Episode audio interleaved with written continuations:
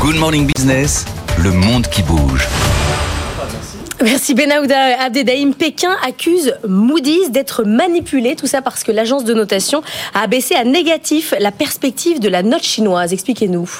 Oui, euh, sentant la tempête arriver, la direction de Moody's euh, aurait vivement conseillé à son personnel en Chine de télétravailler, le mot d'ordre implicite.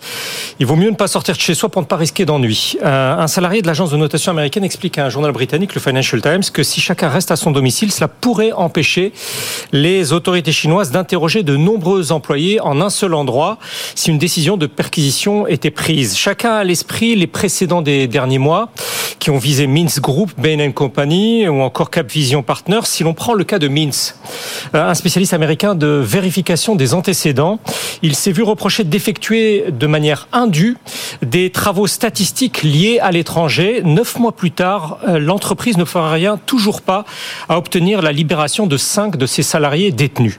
Aucune source jusqu'ici ne prétend que les autorités euh, chinoises pourraient procéder de la sorte vis-à-vis de Moody's, mais certaines réactions incitent la société américaine à la plus grande des. Ainsi, le numéro 2 de l'exécutif de Hong Kong prête à l'agence américaine de notation une intention de salir.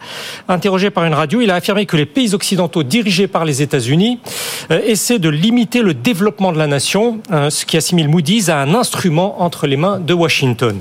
Commentaire sarcastique d'un analyste américain, voilà qui va aider les investisseurs à faire confiance à Hong Kong.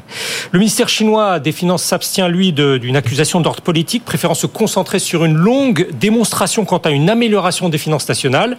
L'institution centrale de gestion macroéconomique soutient toutefois, quant à elle, que Moody's pêche dans sa méthodologie qualifiée de défectueuse. Alors, est-ce que la réaction de, Pékin s'explique effectivement par la dégradation de la note, qui forcément aura des conséquences financières, notamment sur la dette chinoise, ou est-ce qu'il y a d'autres raisons?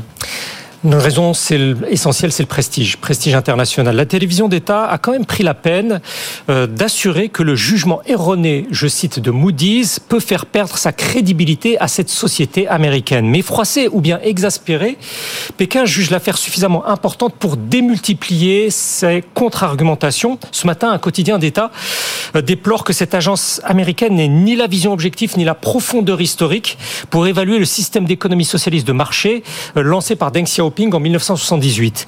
De nombreux experts d'organismes publics de recherche sont convoqués pour inviter Moody's de la sorte à mieux explorer les ressorts de la transformation chinoise.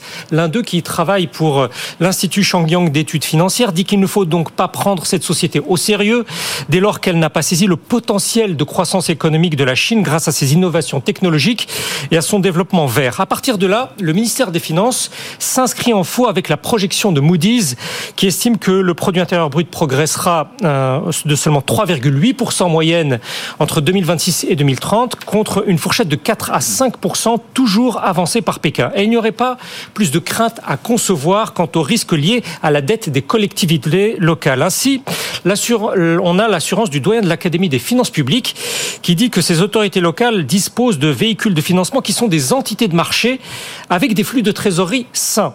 En tout, Moody's place sous surveillance négative 48 de ces structures hors bilan. Pourtant, des opérateurs de marché ne comprennent pas vraiment l'ampleur de la contre-offensive officielle, comme ce stratège d'un gérant d'actifs américain à Hong Kong, qui dit ne pas se soucier vraiment d'une dégradation par Moody's, en partie parce que la propriété étrangère des obligations d'État chinoises est encore assez faible, comme au Japon. Pékin craint donc moins pour sa souveraineté financière que pour son rayonnement international.